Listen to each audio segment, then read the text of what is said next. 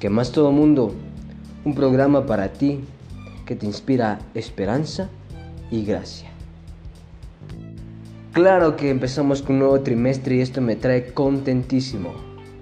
Por ello, te vengo a invitar a ti, querido amigo, a ti que me escucha, en Guatemala, en México, en Estados Unidos, en Nicaragua, en, Paraguay, en Uruguay, en Colombia, en Costa Rica, en Panamá, El Salvador, Chile, Perú, partes de ciudades de Alemania, ciudades de Europa, Argentina, Canadá.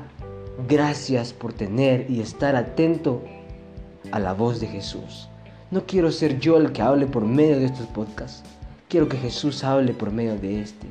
Y por ello vengo el día de hoy a seguir invitándote a ti a que sigas diariamente estos podcasts, este estudio evangelista.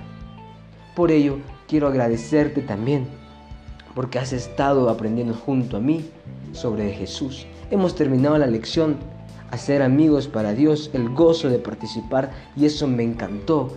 Aprendí más de Jesús, tú también aprendiste más de Jesús y estamos dispuestos a ser amigos para Dios, ¿verdad? Si así lo estamos, ahora empezamos con un nuevo trimestre, la educación. Y sí, este programa prácticamente, este trimestre va para ti, para esa persona que piensa que la educación, el estudiar, solo es para la gente que va al colegio o la educación solo se da en el colegio, en la escuela, el estudiar de igual manera.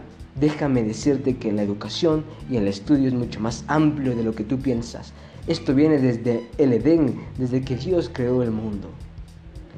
De esto vamos a aprender durante toda esta semana. Y déjame decirte que estaremos aprendiendo por medio de dos libros también.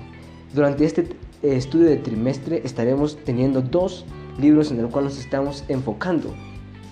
Bueno, en especial tres. Primero, la Biblia, claramente. Segundo, Hijos Triunfadores, la formación del carácter y la personalidad, por Nancy Van Pelt.